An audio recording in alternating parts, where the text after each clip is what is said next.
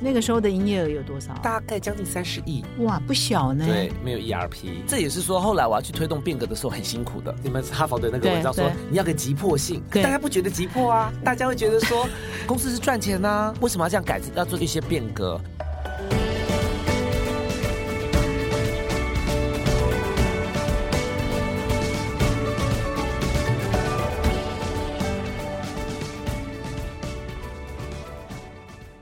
大家好，欢迎来到请听哈佛管理学第两百集哦，注意听哦，第两百集，所以这真的是历史的一刻哈。我常常说，我们做杂志啊，尤其是我们远见呢，哈佛商业评论是月刊哦，要做十几年哦，才会有第两百期。那我们这个请听哈佛管理学 Podcast 开台到现在不过九个月，就已经是两百集了哈。所以对我们这个数位啊，或者是听经济的时代啊，对我们的同事也都是挑战哈。所以我们非常努力，每日更新，每日更新。所以一下子呢就来到两百集。那各位听众如果有听我前几天的节目呢，就知道说我们这一周的主题呢是哈佛百年经典文章的回顾。那这一个礼拜呢，我们是谈一个更久不衰的主题，叫做企业如何变革哈。尤其是过去二三十年来科技的进步那么的快啊，数位的浪潮啊，现在又有 ESG 哈，各种环境的变化实在太快，所以呢变革又是更需要。如果以前需要，那现在更迫切要需要，随时都要迭代的变革。好，那我们在谈到变革这个主题呢，望眼台湾的企业界，谁最适合来谈呢？那我们今天就邀请到一个最适合的，那就是我们葡萄王生技的董事长曾盛林哈。那我们先请呃曾董事长来跟听众打个招呼哈。那他是非常的娃娃脸，坐在我面前呢，看起来就是二十出头哈，像个大学生哈。但是不要泄露他的真实年龄了哈，因为他是做生计的保健健康食品，当然要看起来本身就是一个广告哈，本身就是可以做代言的。好，来我们先请。曾董事长，玛丽姐你好，各位听众大家好，很开心呃，今天有这个机会来跟大家呃分享一下我在这进葡萄这十二年来的一些经验。嗯，那我知道这个曾董啊是呃圣灵啊，我叫你圣灵哈，叫圣灵就好啊，就是说原主也可以啊，是这个这个家族企业到现在也有五十三年了，就葡萄王是一个台湾蛮老字号的一个保健食品的公司哈，到现在五十三年。那原来他是老幺嘛哈，所以应该是最认为最没有包袱啊，爱做啥就去做啥。所以呢啊，圣灵呢，他是在年轻的时候就到英国去留学哈，拿了硕士哦，非常厉害，拿了商业行销的。博士哦，本来呢也在这个英国工作了哈，没想到有一天呢，父亲就叫他回来了哈。那回来以后呢，哎，又意外接班了哈。那意外接班又发现说，哇，葡萄网真的是一个很老公司哦，老字号的公司，同时它的管理啊制度也都很老哈，就是没有现代化了哈。所以你要不要从这一段来分享起然后就是你是怎么，你刚回来的时候，到底葡萄网是一个怎样的公司？你看到的是一个怎样的老派的公司哈？好啊，因为我是二零一零年十月加入葡萄王的团队。那在这之前，我之前有在电子业，好，那在台湾的精英电脑里面做了五年多，然后又到英国的一个采购顾问公司做他们的行销的一个呃资深经理。所以电子业脚步很快嘛，嗯，然后呢，那英国的顾问公司那家公司那时候只要十五年的历史而已，所以还蛮年轻，蛮年轻的，嗯，所以。经历的都是比较，就是要么就年轻的，要么就是真的那种非常的呃，就是非常瞬息万化的一个产业。对，所以回到家族企业是个传产，然后所以当时会觉得，其实公司那时候其实算是有在成长，业绩也不错，可是回来之后就觉得脚步很慢。嗯，然后呢，二零一零年呢，真的。你会觉得那时候我已经开始就是非已经开始自己的生活都已经电子化了，但是有开始在用。我记得那时候应该是 iPhone 三吧，嗯，可是葡萄王那时候其实公司大概只有三分之一的人在用 email，嗯，而且他们用的不是公司的 email，是因为客户要求要用 email，所以他们就用自己的，例如说雅虎啦、Hotmail 啊、Gmail 在跟外面沟通，跟客户沟通。所以公司没有一人一台电脑。二零一有电脑，没有一人一台。有的人因为有的人也不会用电脑，所以因为我父亲本身不会用电脑。所以，我父亲会觉得他不会觉得电脑是很重要，因为他自己不会用。那所以很多的一级主管也都是跟我父亲那个年代出，就是打拼上来的，他们也不会用电脑。就像说我们的厂长，他的所有排程都是用他一个一个笔记本在写。那当然，公司小小的时候是很容易，当你公司越大的时候，毕竟人就是用用就人为来来讲的，就是用呃手算还是会。会有些疏失嘛。所以呃，就像说在二零一零年，他们还在用三点五寸的磁碟片；二零一零年，他们的电脑呢都还是不是用到用的，还是我记得那时候二零一零年公司还有在用 Pentium Three 的系统。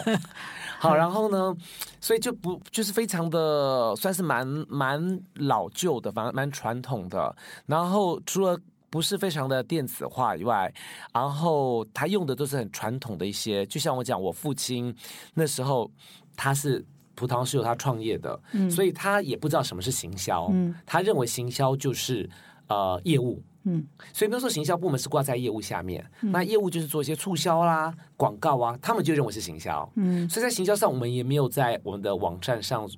就是用心啦，我们也没有去做一些，例如说那时候其实 Facebook 刚起来，嗯，可是那时候其实他们也不懂得怎么建立 Facebook 的账号。嗯，好，所以其实有蛮多的一些呃，就是不同的面向、不同的脚脚步，让我觉得这个公司其实非常非常的呃。传统啦，说实在有点，那时候会觉得有点八股，可是同仁们其实都非常非常的忠诚哦。那他们对他们手边做的业务也都非常的了解，嗯，因为他们并做了二三十年、三四十年，所以他们在专业上对自己做东西是非常的专业的。但是他们可能对外面发生新的东西，他比较不清楚，嗯。所以像说数位化、电子化，这是一个新的东西。所以那个时候葡萄网已经四十年了嘛，四十，因为是十二年前嘛，四十一年左右。所以那个时候的员工数也很多吗？那时候大概一百七十人。我记得二零一零年我加入葡萄的时候是一百七十人，现在葡萄大概快五百人了，就是葡萄台湾葡萄而已，不含上海葡萄王跟葡众的话，台湾葡萄大概从一百七到现在是大概快五百人左右。是是。其实那时候我回来，我刚回来的时候，因为我不是这个产业。呃，出身的嘛，好，所以我之前在电子业，那我在就是说在顾问公司，所以我不是生机业出来的，所以我一开始也是学嘛，所以我刚进来的时候是做董事长特助，就是我父亲的。特助的幕僚幕僚人员，所以我是一个个单位去，就是说去学习哈，也不是真的说是去实习，可是我去访谈他们的主管，去参观，去访参访，去了解，不管是研发啦，然后呃品管呐，好不同的部门，然后说业务啦，去了解，去跟他们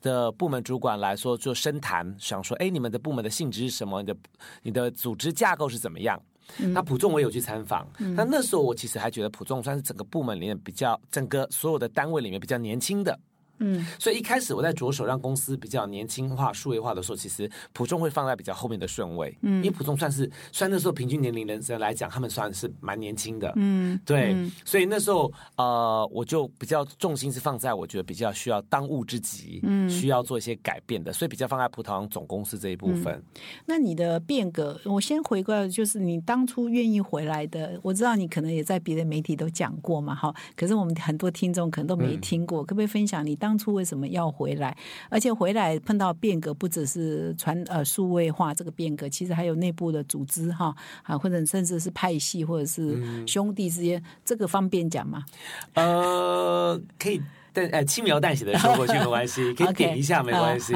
但是我说实在，因为我是老幺嘛，然后我一个哥哥大我十岁，姐姐大我八岁，所以从小我就会觉得这个家族企业跟我其实没有什么关系，就是就是我很幸运现在这个家庭。可是我觉得接班跟我没有什么关系，因为我觉得有一个长兄，一个然后一个姐姐，那所以呃，当时哥哥是在上海，上海葡萄王，那姐姐在浦中，所以我原本认为说我可能一辈子就待在英国，啊，过着。就是我自己的生活这样子哈，所以其实我中间在英国就是工作的那段时间里面，将近九年的时间，其实我父亲也提要求过我回来很多次，可是我们每次都一直找理由，因为在国外待久了，说真的，你真的不会想要。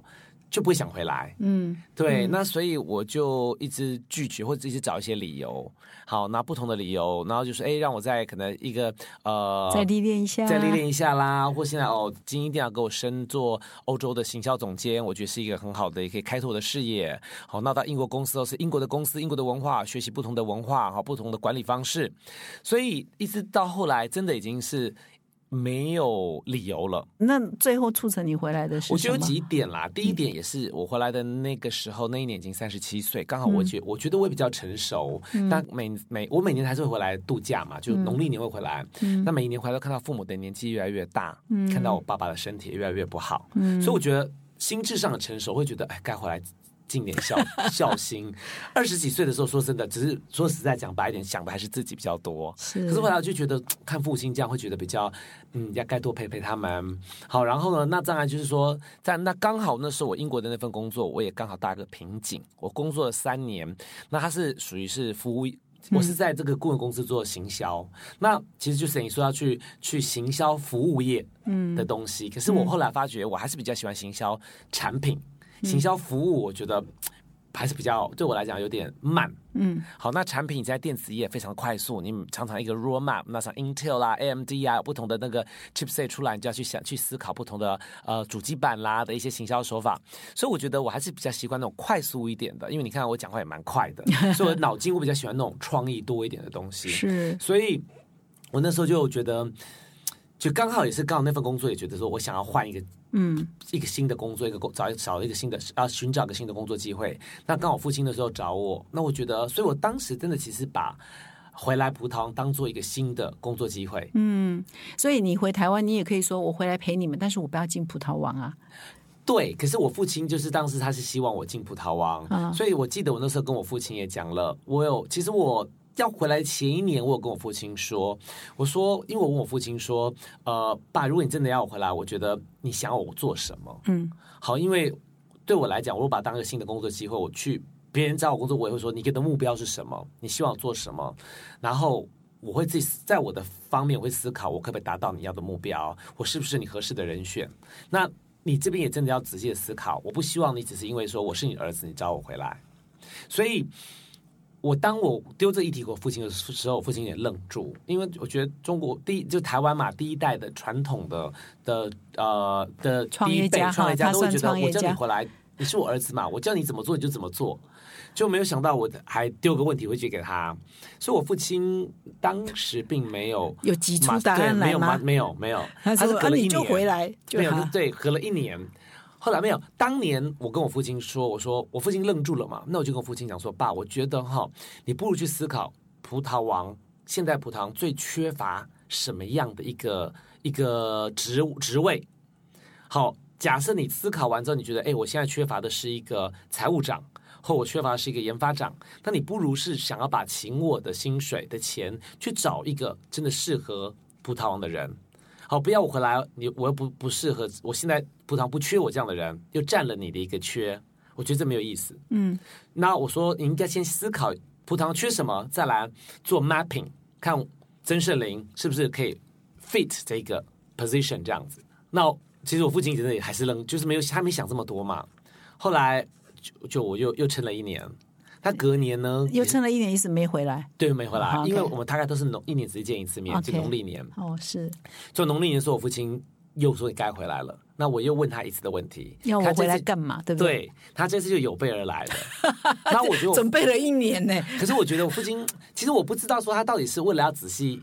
因为我觉得他讲是很中肯的，可是也有可能是为了要叫我回来，就想出了这个东西。我是不知道啦，因为没有问过他。但是我说他讲的是有把我说服。他说他觉得葡萄王是一个四十年的公司。他说我们的产品真的很好。那我们改做呃开始做保健品之后，我们的产品很多吃的都很有感。然后呢，也印让普众每年成长，葡萄每年在保健食品这一块每年也都在成长。可是这么好的东西，我觉得我们要推广给更多的人。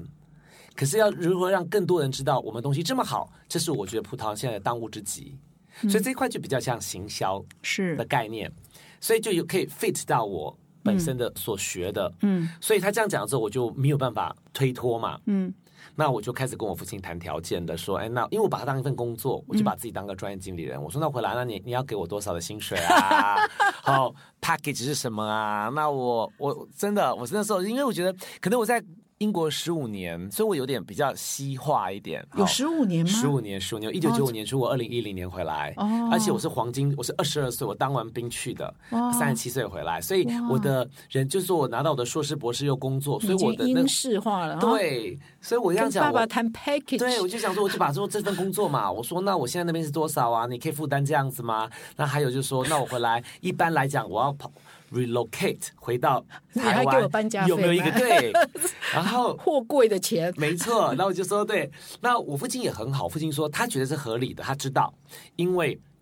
呃，像当时他说曾经有个专业经理人要去中国大陆的时候，他们都会谈这些条件，好有没有房子啊，有没有车子，有没有配车啊？可是他说，如果我真的是一个专业经理人，我我不是跟他，我跟他没有血缘关系，这些都合理的。但因为他是我儿子，我觉得自己人对自己都比较严苛一点。哦我父亲说，因为你是我儿子，所以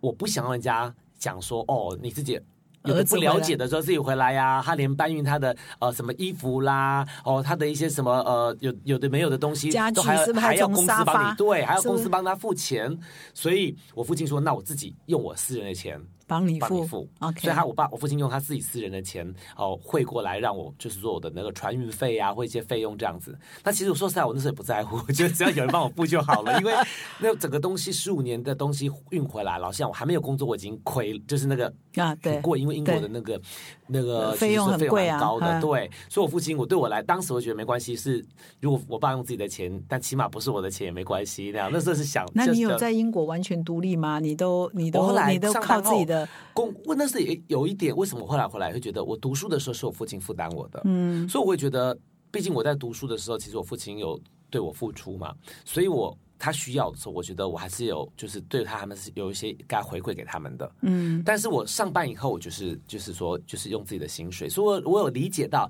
自己薪水的时候，我在英国买了房子，那有缴房贷，是每个月很拮据很辛苦，所以我很清楚到。就有历练到那种，还有说我那是人家真的是人家员工，因为当时我的工作的环境也都没有人，就是说当时的也不知道我们家是，就是我的家、家族背景。台湾是一个企对，那英国公司更不用讲，就算他知道你们家是一个上市公司，他也觉得那那又怎么样？所以我也了解到办公室就是说一个劳方的心态，就是说什么有时候在办公室的一些呃角力战啦、政治斗争啊什么的，我都知我都我都经经历过。历对你有帮经历助，过，对？那就是说这样省吃俭用啊，因为基，因为我觉得在英国读书，我父亲支支持我了。好，那在在工作上的时候，我觉得还有时候也不太好意思跟他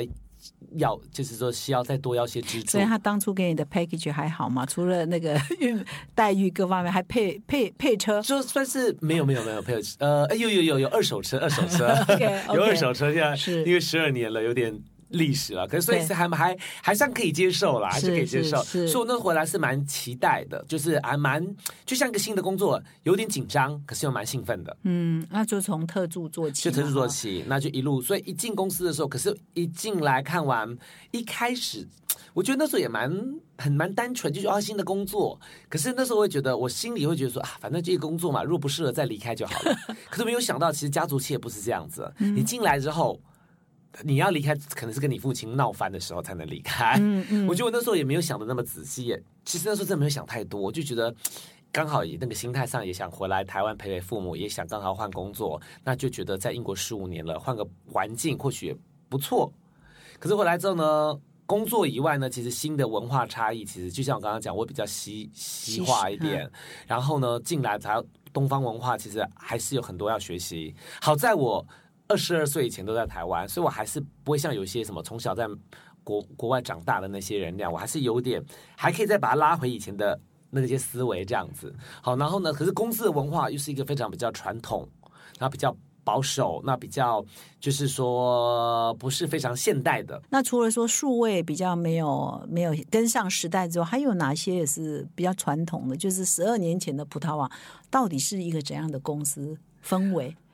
哦，其实那时候其实最大的最有感觉的呃两个部分，一个就是呃数位，一个就是人资，但这两个都是其实非常重要的，因为葡萄那时候一百七十个人，只有一位人事小姐。哦所以她不是人资，她不是 human resource，她是人事，她只负责差勤跟薪水。所以也没有做招募。招募就各单位自己找人来，那只是告诉说，哎，我班单位有个人要来了，下礼拜来，那那个人事小姐，你把那个健保带啦，什么东西需要是跟他讲，那也没有做呃，例如说 training，培训哈通常都没有培训，呃，没有做。当呃有做一点，例如说他的考绩考核呢，也是非常基本的，是评分的，是单项的，就是说主管评下面的，可下面同仁完全不知道主管对他的评价是怎么样，就单向评，所以你主管可以凭自己的喜好来打分数。嗯。相信我们现在都有做 KPI，是双向的沟通的。嗯。所以那时候的，因为我在顾问公司，人就是他们的资产，所以我在顾问公司、顾问公司待了三年，我在那那个时候学了很多跟就是跟人有关的 HR 有关的，嗯。像那时候还是还不是 ESG 是 CSR，对。所以我 CSR 的时候其实是在在那个顾问公司，就是也学习很多，他们很重视 CSR，可是。台湾呢，大概差不多二零一三、二零一四开始，政府啊也开始在推倡 CSR。那那时候其实我蛮有那方面的概念了。嗯，好，所以我觉得在就是说在 HR 这一块跟呃 IT 这一块，其实两两个我觉得是当务之急，葡萄牙需要去转变的。所以我从幕僚转成一个呃管理职的时候，我的第一份工作，我父亲跟我给我的抬头是呃人资室呃主任。嗯，可是人资不是指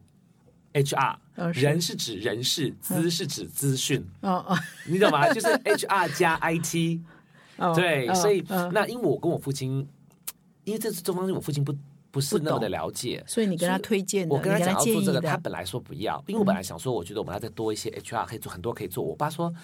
人事就没什么事做啊，就是差勤跟你要那么多人干嘛？嗯那我父亲说，那你自己兼。嗯，对不对？那 IT 我父亲也是说，那 IT 我们现在有两个人就够啦。两个人好，一百七十个人里面有两个人就够啦。我说，而且那是一那两个人里面有一个，其实后来都在做总务的事情。哦哦哦，对，那那时候我们也没有 ERP 系统。嗯嗯，好说这么大的一个，我们是知知道业界那个时候的营业额有多少啊？大概将近三十亿，哇，不小呢。对，没有 ERP，所以我就觉得蛮夸张的。然后，所以那我父亲也说，那你来兼好了。哦哦，所以我就是都是我就先煎，然后再慢慢慢慢的。那我们接着还当然啦，后来还有就是我们也没有做行销嘛，我刚刚讲到，我本身是行销出来的，可我们做的行销是很传统式的行销，是广告、嗯促销，嗯，然后办一些经销商活动，哦其实传统式的。就跟普众那那个不是，那是就我讲是葡萄牙这边。哦，对。葡中是属于它的，就是属于传销嘛，它是它是另外的行销方式。我讲葡萄牙的品牌这边，像康贝特啦，就啊。请经销商，他比较没有做一些，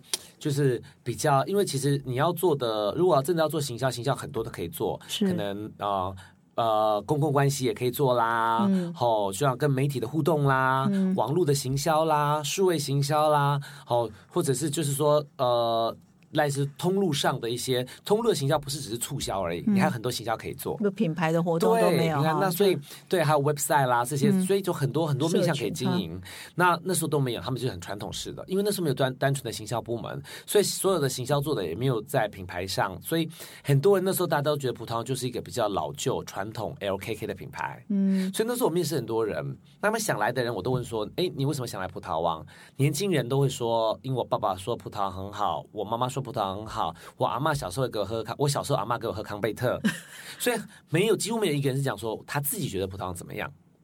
现在如果下面是他们会说，哎，我觉得葡萄这几年变很多啊，我看你们广告很创新啊，我觉得你们有一些新的 idea，我很想来加入这个团队。现在讲就是他们现在看到了他们，可是十二年前、十几年前的时候，他们讲的都是因为长辈推荐他们，这个是好公司，那可以。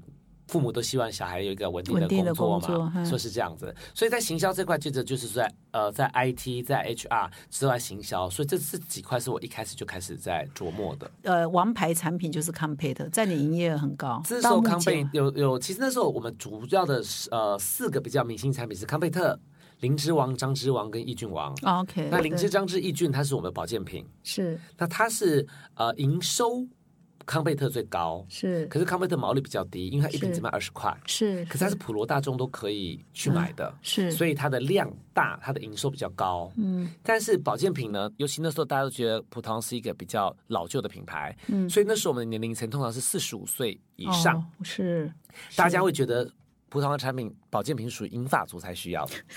是灵芝长子，对吧？是老人家在喝其实现在的。人说实在的，有的人只要上班的人都可以。你其实现在二十岁有的上班就会觉得哇压力好大，工作啊，什么初老啊，对不对？嗯对对可是那时候我们并我们说一般想要 L 就是比较想要葡萄王，就会认为它是一个 LKK 的品牌。那我要去选择其他品牌的，因为它比较年轻一点，它可能没有属于我们的比较传统，是我爸爸妈妈的年纪才会买的。嗯对，有的时候其实不是不见得不需要，可他会觉得这个品品牌，好像买这个品牌有点丢脸，嗯，因为它不是我属于我的年龄层。啊、形象上对对对，哎，所以蛮也蛮厉害，就是你广告什么都没有，也没有什么人资啊、资讯都没有，营业额也可以做到三十亿，所以一百五十万，你这那这怎么做？你也也很赚钱吧？哈，很赚钱。所以这也是说，后来我要去推动变革的时候很辛苦的，嗯，因为。就是我读的那个文章啊，说你们哈佛的那个文章说你要个急迫性，可大家不觉得急迫啊？大家会觉得说，你知道吗？大家会觉得说，公司还是这样子，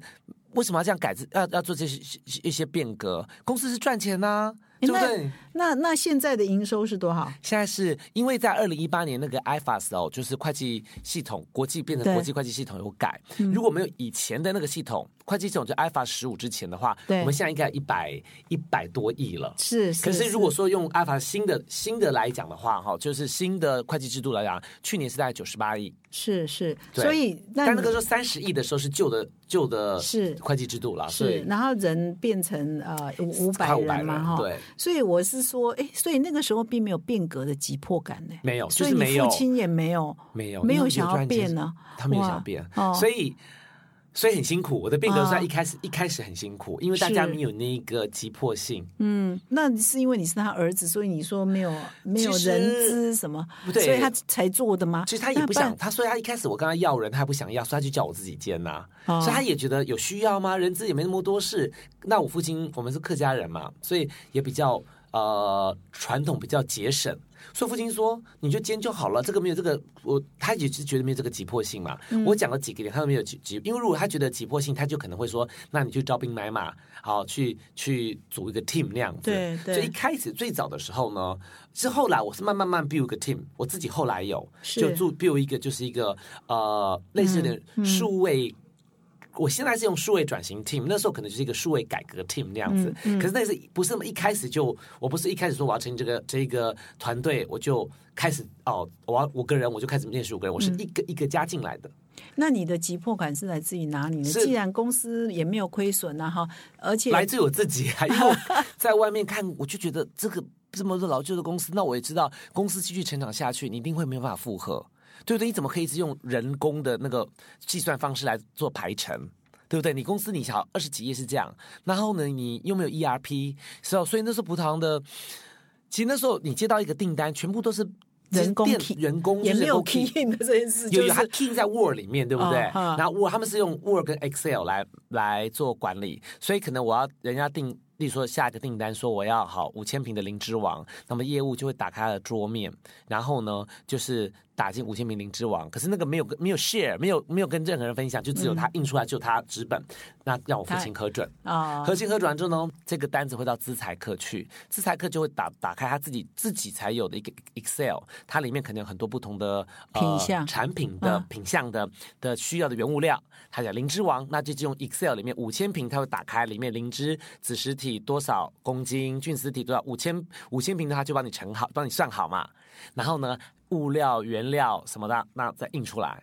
那也是不是串联的，就是印出来之后再给去盖章盖章盖章，刚刚通过了，再到采购，采购团人再根据根根据每一项原物料呢，打开他自己的供应供应商的一个呃 Excel 表，开始一个打电话。嗯，可是现在我们是全部都自动化了，我们现在只要一个人 key，全部人都因为我们现在有一个供应链的一个智能平台，是。其实厂商这就是透过这智能平台，是可以直接也可以确认的一些，就是直接下单，我们这的 PO 都可以透过智能平台去寄给我们的供应商，那但那个年代是没有的啦。你什么时候导入 ERP 呢？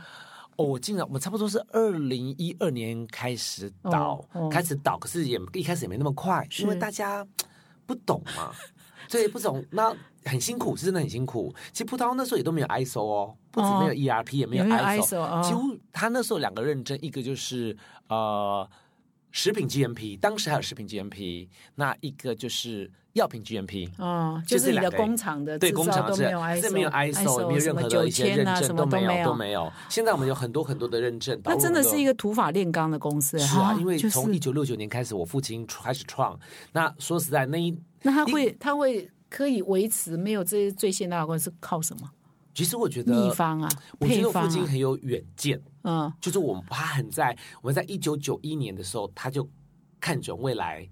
保健品会是一个市场，一个红海，嗯所以他我们提早做。嗯那他那时候在我父亲，还有对研发的支持，嗯，他对研发，他觉得这个是他觉得需要做的，他觉得未来会是个市场，所以他从一九九一年就开始投入来做一些呃保健品的研发，或是益生菌的发酵。因为我的研发不只是做成品，我们在原料端很多研发，灵芝、樟芝、益生菌的那些呃原料都是我们自己研发出来的。嗯嗯所以在台湾可能有大概就五六十家的可能益生菌品牌，他们可能用的什么原料，或者是请我们帮他代工。成品的，所以我父亲那时候他愿意在一九九一年的时候看到说这是未来的市场，他就投资投入在研发里面。所以我我觉得我父亲是一个很有他的远见，嗯，但是因为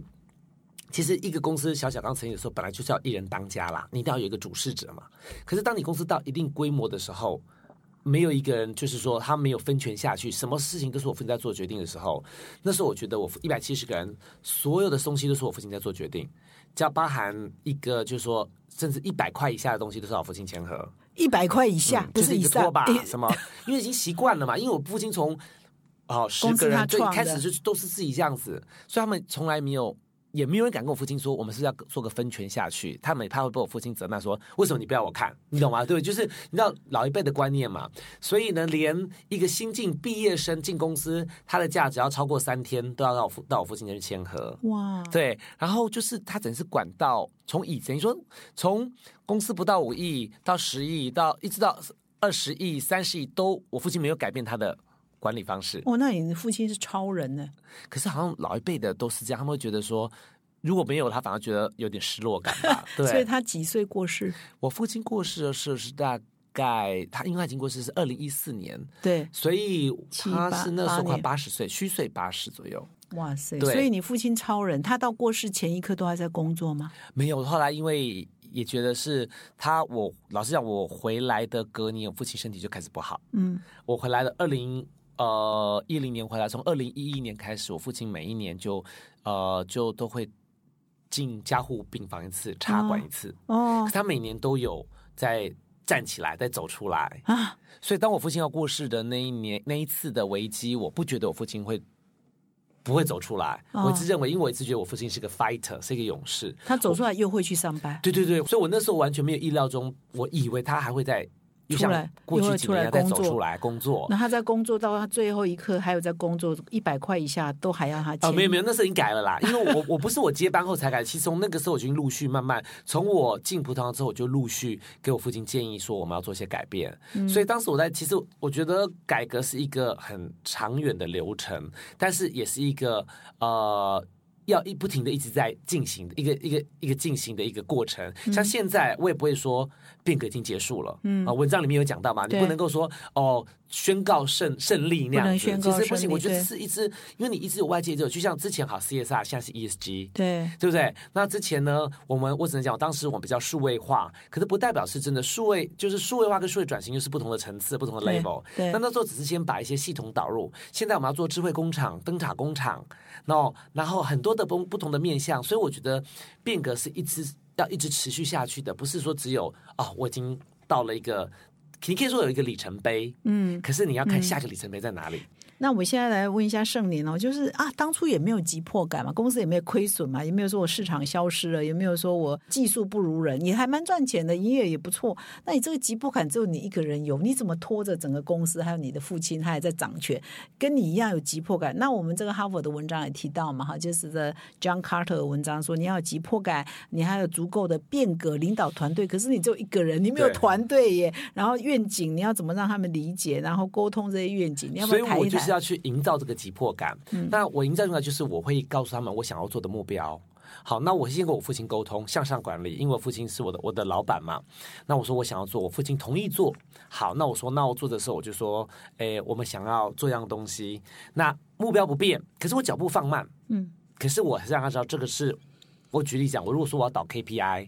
那我就开始说，我会跟他们解释什么是 KPI。那我是会想说，那你们呃主管们什么什么，你要开始，或者说，或是我是不一定 KPI 老，说可能说主管汇报，我希望要求大家开始要做简报，嗯，因为外面都这样做了，你是说你们主管后来都没有人做因为他们不会用啊 PPT 啊什么的啊？不会做 PPT，他们都是用就是用口头报告或是用黑板啊。哇塞，对，所以我必须要营造一个，就是说，因为或者说我会有时候我就讲啊，会让第三方，我记得文章里有讲到，地方商来做黑脸，对，我说政府要求要什么什么什么的，我们要往那边走，往那边走，大家要做什么？可是他们做不，又不会做简报，不会做什么，说让他感觉到说现在已经要哦，这个是政府要求的，就像说，其实讲好，我们讲公司治理，我们董事会很家族嘛。我父亲当当家，也没有人敢去挑战他什么，对不对？因为我父亲是他是第一唯一留下来第一代在董事会里面的，对，所以其他都是我的表哥啊、堂哥，也不敢说他什么嘛。所以大家其实董事会开的非常的轻松自在，都在聊天。他他真的啊，真的就是董事长家长，对真的。那他们对我父亲很信任呐，也没有问题，都在聊天。可是我我因为我以前参加过，我去我是别的董事会是去，我以前工作是去报告的，嗯。不会说这样三分钟五分钟就开完了，是啊，那么快啊！因为就是把东西需要讲的，对，因为那时候董事会没那么严格啦，那时候也不需要什么录音啊或什么，然后那时候也是说一好像好像也需要录音，可是那时候就流程讲讲就很简单的讲完就好了那样。那我们那时候都会去报告啊，就说哎，计那就是要说呃，我我的计划报告啊，计划对，所以我就会说哎，小政府呢开始要导入了独栋，那我就会说政府要独栋喽，然后就是类似这种我的这种。急迫感会有的时候又让就是说政府啊或者外界外面的一些环境的变迁来做黑脸，嗯，好来说，因为现在这样子了，好说像说现在我们老像我们现在都做的很早了啦，嗯，不管是碳中和啦 ESG，我二零一八年公司就到 ESG 了，所以其实比较没有没有那种那这个现在都有跟上。时代，那个时候可是如果都没跟如果说换在现假设现假我举例啊，回到那个时候，例如说如果说哎。呃，要搞碳中和，我就一定会讲说，哦，你看政府都已经呃这边要求在二零五零年之前要有零碳零碳排什么什么，我就会用这个呃政府这块上看的对拿来说这是一定要做的，好不做的话，客户可能不给我们下单。但因为那时候我们的客户也没有做代工，我们那时候客户就是葡萄普众，嗯，是自己的客户，所以也没有不能用客户来给压力。嗯，现在就后来有客户了就可以了，所以那个葡萄是很安、很稳、很安稳、很安逸的。因为你没有客户给你压力嘛，那你公司在赚钱嘛，嗯，对，所以我那时候其实我的营造急迫感就是从就是会会我去外面那时候回来，我常我是董事之一，所以我去上课，他上课学听的越多，就觉得其实是需要有急迫感的，有很多因为政府脚步也在变嘛，对不对？像公司治理这一块，我们二零一四年开始呢，那个呃开始有一些公司治理评分。那我们一开始的时候，二零一四年我们评分很低，才六十几分而已，嗯，对不对？所以我们也不懂这这是什么东西，所以我会说，哎，因为现在政府要求了，现在法规要求了。好，那以前是就算有一些政府要求，也没有人会告诉我哥哥，不不，对不起，告诉我爸爸，讲错，不是我哥哥，我爸爸也不会去告诉我爸。所以，因为他不敢讲。对哦，所以哦，你父亲是绝对的权威哈。很多一代就是那种。那你们的老陈有没有人因而说哦，来了一个少东这样子？我我辞职算了哈。其实，呃，老实讲，我觉得，因为那时候就刚刚刚刚玛丽讲，我没有我的团队，所以我是一个一个，因为我在台湾认识人的也不多，所以我真的是从一零四上面。找人。的对对，或一一上面一个一个找来的，找来新的对，那成立那来的人就也算是一些比较呃比较年轻一点，那比较新血，那改革派，所以的确会有两派哦。这蛮有趣的哦，这个常常在谈的就是，哎，这个少东派跟老陈派，对不对？对，所以就是说会一定会有。那我比较不喜欢用老陈两个字，因为老陈一般都觉得老陈就好像比较负面啦，所以我可能会讲说资深同仁跟新进新血新血了。或以前我们常常我听我同仁讲说有，他们会讲老葡萄跟新葡萄 这样子，我在开玩笑，但是他们的确有人这样讲。我说不要讲这种字，我不喜欢你们讲什么老葡萄新葡萄贴不用贴标签，大家都是一起的。可是的确在任何组织里面。一定会有新人旧人啦。嗯，其实有的说也不要讲说有是三十年的跟进来两年的，你甚至十年的就只有那个 level 这个那个层级层级就不一样了嘛。所以的确他们的思维，但是我跟重点就说，其实我是很肯定这些资深同仁的，因为他们很多的真的把一辈子付出给葡萄王。那有没有离职潮？他们老实讲，有我我们并没有，我不是那一种，因为我我的改革过程，我走的是比较呃，我会去沟通，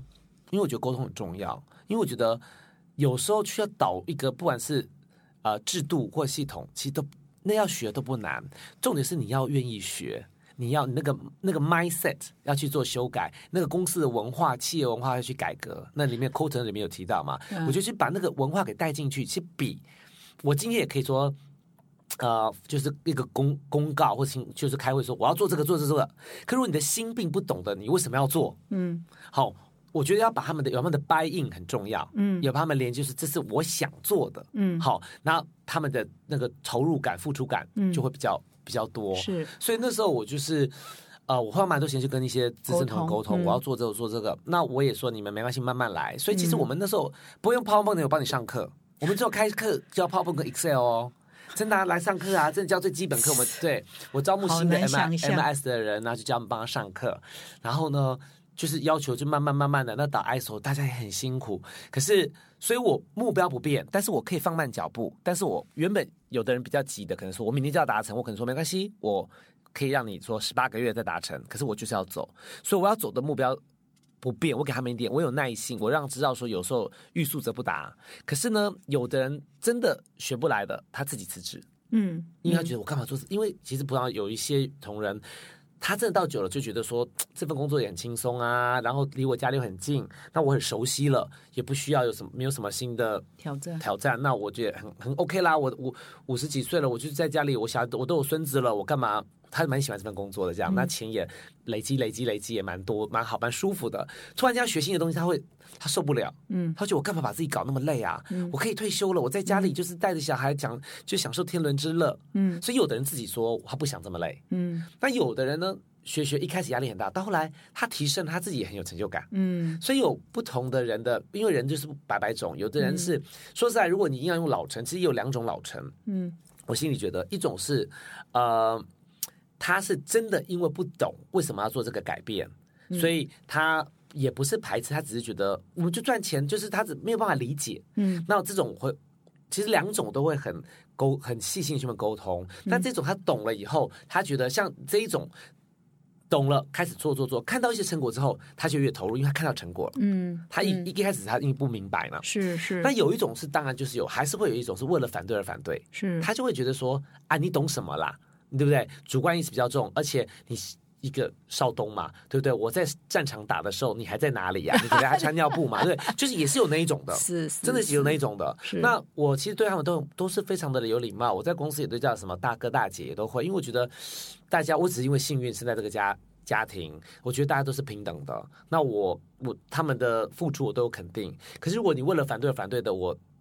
也的耐性也是有限度的。是是，但是说实在的，那些比较资深的同仁，我也不会自己跟他，因为我也不过是个特助执行副总，我还有一个老板是我父亲，所以我会让我父亲去。开闸，就我跟我父亲沟通，我不是那种没有理由的跟我父亲讲说啊、什么什么一直抱怨，因为我不希望我父亲觉得说，我觉得可能我在在英国工作了十五年，我有一定的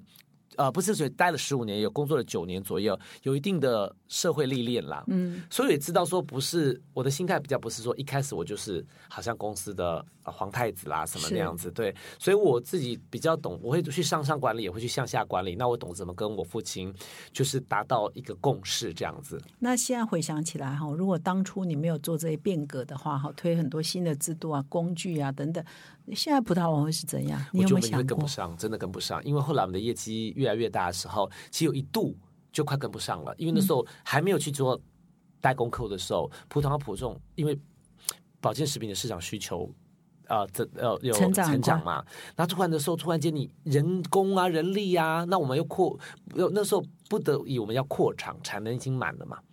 那其实听说那时候同仁说，在我回来之前就已经跟我父亲讲过要扩，可是我父亲也觉得他年纪大了，他真的觉得好累啊，在扩。虽然我们现那个最早的那个厂龙岗厂哦，中立龙岗厂是我父亲真的一个人这样把它给建起来的，可是那时候要盖第二个厂的时候，就是我现在这个平镇厂的时候，老实讲。我我父亲就还记得我父亲跟我说，真的他年纪大了，他没有那个体力了。但是如果他觉你觉得，我觉得是值得做的，他支持我，你就去做吧。那所以是你回来才盖第我还二个厂，在盖第二厂，我是哦二零一六年才才进驻的，才是启动的。哦可是我父亲那个时候其实他有去他有那时候啊、它是我们的一个旧的地，我们把它原本是我们的一个物流仓库，我们把它打掉重盖。那我父亲在那个破土，我父亲有去，哦，对，很可惜就是后来上梁那个时候他就过世了。我一们是六吗？他不是呃一四一四过世，他一四过世，啊所以是二六他看不到，所以对在二零一三开始盖有，所以他破哦，土他有哦，破土的时候，就是要去拿拿那个金铲子，有没有去那个？哦他有去，可是后来他们很可惜，他没有看到。但是我父亲其实也还好盖那个厂，因为有一度真的是接不起来。嗯。那当然不止那个厂，因为那个新的厂盖就一去一盖新的好处就是。坏处是要花钱嘛，好处就是你很多东西系统就可以直接导入，很多东西就可以，不管你的动线的设计，然后像或者说你的整个系统的整个你的思考点，就不会像以前旧的厂或者三年厂，有时候政府法规在变，你就这边补一块加，可能例如说有些是因为什么呃法规的关系，空调的建制什么，你要导 ISO 就要这边要从改这些动线，嗯，好，那新厂就是一切都会比较好去。规划是好，那所以我觉得，如果当时没有做这变革的话，我们的营业额现在不可能是说破百亿的。那我再来请教圣林一个问题，就是说，哎，当初推这个呃变化，一开始可能有阻力嘛，哈。不过是你你觉得他们是什么时候才开始看到成效？所以以至于说你父亲过世之后，董事会也会很肯定你啊，还是推举你担任董事长兼总经理啊？其实我觉得是一步一步啦，很小的东西。我告诉一开始哦。非常小东西都会被抗拒，就像说那时候我记得，连换一台影印机，把影印机变成事务机，好，因为不同以前是每个单位是一台影印机，然后可能有印表机、有 scanner、有传真机，那对我来讲是很大的一个成本，因为你那个墨水一个，对，那你墨水加要换，然后呢，就是每个机器就是一个费用，然后你墨水家每个机器都有自己的的的 cartridge 嘛，那个墨水加，那我在英国已经用那个事务机，就是。五 G 一体的，用只要你的识别证去动，就可以哦，寄 fax 还是什么，很久了嘛。那我就会说有没有？那如果事务机是多少钱？后来我才知道台湾都是用租的嘛，好的那个影音机是用租的。后来发觉一台事务机的租金跟一台影音机跟正大行的租金是一样的。所以对我来讲，那当然就租租事务机，我可以省掉这么多其他成本啊，对不对？连这个小动作哦，都听说，因为没有人，他们不会直接跟我讲，不会跟不敢跟你讲。可是有有人在讲说，他们说干嘛要换？私底下跟我讲了，就是对用的好好的。对，这样换我不会他们，因为我觉得人都是会去抗抗拒、去改变、学习新的东西，是他们觉得很麻烦。他就说我就很好，他就会觉得我一回来就改东改西呀，什么什么这么小件什么那个。可是听说用了两个礼拜之后，大家觉得哦好好用哦。所以你讲到一个重点，其实变革，我也就常常跟同事说，变革哪那么容易？叫一个人每天不运动，说你每天给我运动，他就做不到。那个，我觉得那个抗拒心，对啊，对，那抗拒心。可是他只要去做了以后，其实很快，他们觉得说，其实也不难嘛。嗯，所以我才讲说是让他们跨出那一步，嗯，把那个文化的建立或他们的 mindset，嗯，好。那说我记得我那时候我们要导 CSR 的时候，是我们公司的 CSR，我先第一次我我把 CSR 放在公司目标，嗯，那时候没有 ESG，就是 CSR。那我我觉得员工是。一个企业的核心，所以我觉得 CSR 从员工的健康开始。所以那时候公司目标，我想最简单、最简单的，因为我们那时候是把公司目标会导到跟个人目标来连接。那最简单的就是说，好，那我觉得是送分题。好，我给你每个人就是五 percent，然后只要你我们一人送发一个计步器，每每一个人一天要走五千步，你可以走满五千步，你这五五 percent 就是满分。嗯，因为你个人目标不见得有人会满分的，因为有些是比较抽象的嘛，好，就比较不那么具体。像这样的一个东西，大家有的人就会觉得哦，我的话就会觉得哦，这五千步我就这样做到就可以满分啊，百分之就是就就是百分之五就拿到了，甚至送分题。可是他们也会抱怨，他会觉得说，这我要我的健康是我的自己要决定就好了，我要不要运动是我觉得为什么公司要强迫我运动？真的会这样子啊？因为马丽姐刚刚讲说运运动不运动，他真的这样子啊。嗯，所以我听说也有人啊，就把那个什么，听说把他的计步器。放他小狗的脚上，叫他去跑。他听说在现场生产线上也有人把它放他的脚上，那抖抖抖，就可能做包装，那脚在抖抖抖抖在计步那样子。可是后来我听到一些不错正向的反馈，就是有些人，我记得有一个主管跟我说，他家旁边就是一座山，他从来这边住的时间没有去爬过。爬过。后来为了这个，他说要打这个，好吧，我们全家带他的狗一起去爬。爬完之后，哦，第一天好，第一次好累，可是。因为有没有要求每天要五千？好，那但是我们是用就是呃一个月来计嘛，哈，所以后来每个每个周末去爬爬，哎，爬爬爬，他觉得肺活量提升了啊。他做了之后，他发觉其实蛮好的，又可以，而且不只是运动，还可以跟家人跟狗狗一起来。这个之后就觉得不，与其不像说平常以前在家里躺着睡觉啊、看电视这样，所以他觉得有一个不一样的一个领悟。所以我觉得是怎么样他们去跨出那一步不容易啦。那这个刚刚听众听到现在都是谈台湾的变革，在一个很好的情况之下，也是很 lucky 的哈，就是公司还没有亏损，还是一个营运很正常、健康、对哈，获利还不错的情况之下，就推动变革。那我们的节目呢要慢慢接近尾声哦，我再来问一下，那大陆的变革是不一样哈，因为刚刚一开场啊，呃总董事长有提到说，因为呃台湾的葡萄王同时有一个中国嘛哈，那是你上海葡萄王上海葡萄王，那你二零一五年接上海葡萄王的时候呢，是让他亏损是蛮严重的哈，那边是另外一种变革哦，那时候亏损好像是一亿七千万人民币哦，对而还有库存哈几千万人民币哦，所以是一个跟台湾完全不一样。你怎么带领大陆变革？现在已经是打平了嘛哈？现在已经累积亏损已经都追回来了，嗯所以现在是一个累积获利的公司。在去年二零二一年的第一季三月份的时候，嗯，好变成是正式的都累积获利。那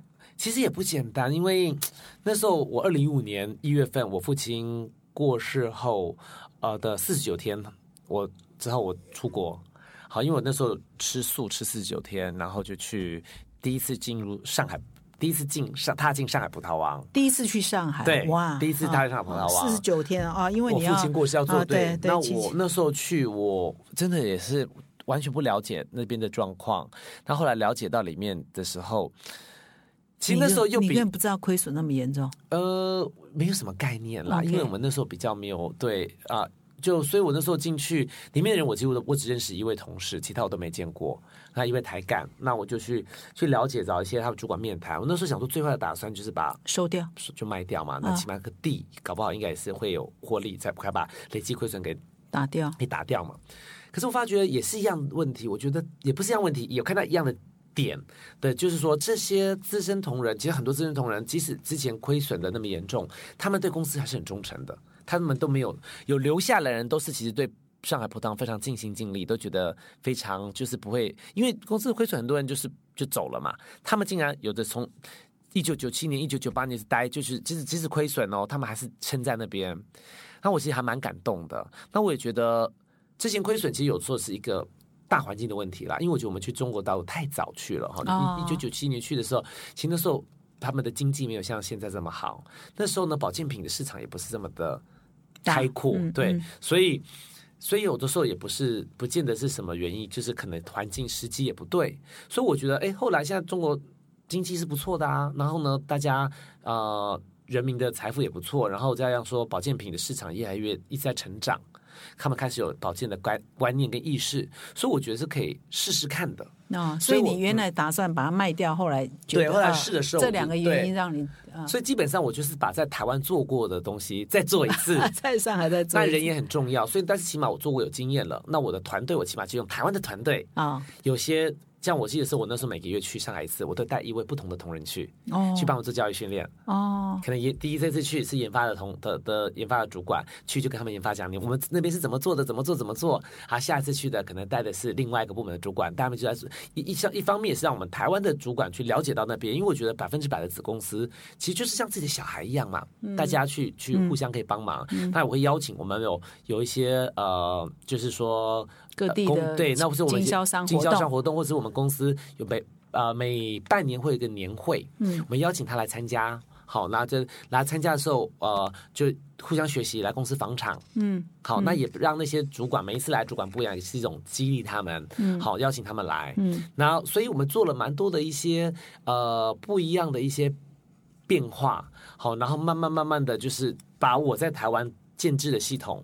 嗯再带到导进嗯上海葡萄王。嗯，那其实也不容易啦，因为还有当地的文化跟台湾文化肯定也不一样，甚至上海葡萄王其实又比我二零一零年的葡萄王再更老旧一点。啊，真的啊，对对对因为那时候啊有很多人，因为公司没有赚钱嘛，没有赚钱就没有什么办法。都没有投资，对，上海台湾葡萄糖起码你有赚钱，因为赚钱有些东西你还是会有更新嘛，对，所以没赚钱的公司，其实那时候真的又更更辛苦。那我去接触又没赚钱，一开始，所以那时候我们都是等于说，我想说我们是母公司是好。爸爸妈妈爸爸来了对他们来参访，奶我说水对我们邀请你来，我帮你付机票钱。嗯举例来讲嗯，那来住宿费都我们付，嗯类似这样子，就是说我们参展，我们大陆展，我们付钱，我们邀请你来一起来啊、呃参展，可是费用都我们付的那样子。那所以这样回首这过去十二年哈，嗯很拼呢啊，没有享福的一天哎，是吗？也不会啦，我觉得到后来头头两三年比较辛苦啦，因为那时候自己也还没有适应啦，自己会觉得说哇，还好怀念以前的英国的生活啊，然后有时候也会想说好辛苦，真的很累，团队还没有起来啊，然后大家说实在，我找进来团队也很多都跟我说他想要离职啊，甚至也会在我面前掉眼泪的说好辛苦啊，因为他觉得一开始最最辛苦，哇，今天我也是认识圣灵很久哈，所以今天也难得有机会可以这么的深聊哈。所以从三十七岁从英国回来，真的这对十二年了、你应该是人生也很难得啦，有这个机会哈。然后这个变革，你的变革是情境是跟别人比较不一样，对上要沟通，对对下的员工也要沟通，还要面对亏损，所以你都一一摆平了，都一一解决了。也对啦，也不能一一解决。我觉得人生是不断的一个一个，永远都是一个呃 ongoing process，就一直在往前走啊。对，好，所以我觉得没有一个一天一定说就是这就是说已经呃没有一天是永远的胜利啦。嗯，好，所以我觉得可以，我自己也对自己觉得是很开心。那我真的觉得是很谢谢我的团队。今天非常谢谢董事长跟我们的分享。那最后呢，有没有对变革这件事情哦，给做一个总结？对我们今天谈的，有没有一些什么心情可以总结？其实这一条路，也获得一个金句金。其实我常常有在外面分享，我自给自己的一个座右铭是“莫忘初衷”。嗯，他这个初衷有时候不见得是一个目标，可能是你的那一颗心。所以当时你想做变革的时候，不因为我变革一直在变嘛，不是说你当时目标，你可能也不知道你现在目标，可是达到这目标，你还有下一个目标。所以我想的是你那一颗心，你想要变的这颗心，就是我当时想变的原因，是因为我觉得这个公司我父亲留下来，我要让它做得更好，我要那那一颗还有那里面的那份。就像那那个纯真，因为我也不希望经过这么多的，还有我们的家族事情之后，我也不希望我让我变得好像比较不相信人，好像觉得说受到一些挫折之后，就觉得说好像呃变得不像以前的那么的正向跟乐观，所以我觉得我也是。常常的在激励自己，我也常常跟很多的同仁讲说，你不管好，因为一定的经过这么多的，不管人生历练，从学生时代进到社会，你一定会觉得回首过去，觉得啊，以前好单纯。可是我觉得你单纯的时候，你有那一份那个初衷，那颗心，我觉得保持那一颗最纯真的心，那做你真的是你的想要做，你觉得对你的人生或对社会有意义的事情，我觉得只要你抱着这颗心、这个初衷去做事，我觉得一切都不会有什么的呃困难才是。好，谢谢盛宁今天给我们做的分享哈。所以各位听众听到这里就应该就了解说，为什么我要邀请盛宁来上我们的节目哈。我们谈变革，所以盛宁应该有两种经验，一个是把一个非常传统的一个守旧的公司变成现在是非常呃，就是时代下的什么东西该数位转型就数位转型，该 ESG 就 ESG，该节能减碳、碳中和，它也是往在趋势呃的路上走，所以也稳定的成长呢，获利也很好。另外一个是把大陆的公司也是呃转亏为盈哈，这两个真的是非常大的战功了哈。那我相信那个因为盛林还非常的年轻哈，所以未来的路呢一定可以把葡萄网带到一个新的境界哈。那我们这一集呢，就希望各位听众在因为盛林讲话也蛮风趣的哈，在这样说说笑笑中，你们也了解到要让一家公司变革，其实有哪些困难啊，要哪些坚持就有可能会成功哈。那谢谢各位听众的收听，也谢谢盛林来到我们的节目现场。谢谢大家，谢谢玛丽姐，谢谢。啊，谢谢。那我们呢，这今天呢是哈帕的第两百集哈，那也谢谢各位听众的收听，要继续往两百零一集迈进哦。我们已经突破两百多万的收听人次哦，所以我们继续创造记录。谢谢大家，谢谢，拜拜。谢谢。那我们哈佛商业评论呢，也要来响应这个世界阅读日哈。尤其我们今天呢，又是我们第两百集嘛哈，所以我们特别推出了一个优惠哈，就是说送给哈帕的听众的一个特别的知识礼物。只要订阅我们一年的哈佛商业评论的数位版哈，邀请各位听众呢到我们的订阅的页面呢，输入我们的优惠代码哈。那这一次的优惠代码是 Mary 两百哈，因为我在主持嘛，所以是 Mary 两百，就是第两百集哈，那就可以享用两。两百的折扣优惠哦。那么我们的优惠呢，截止日呢是直到四月三十号为止啊。欢迎到说明栏查看详细的内容哦。啊，你除了要听我们的哈帕，也要看我们的杂志哈。到我们的数位版成为我们的订户。感谢你的收听，我们下周再相会。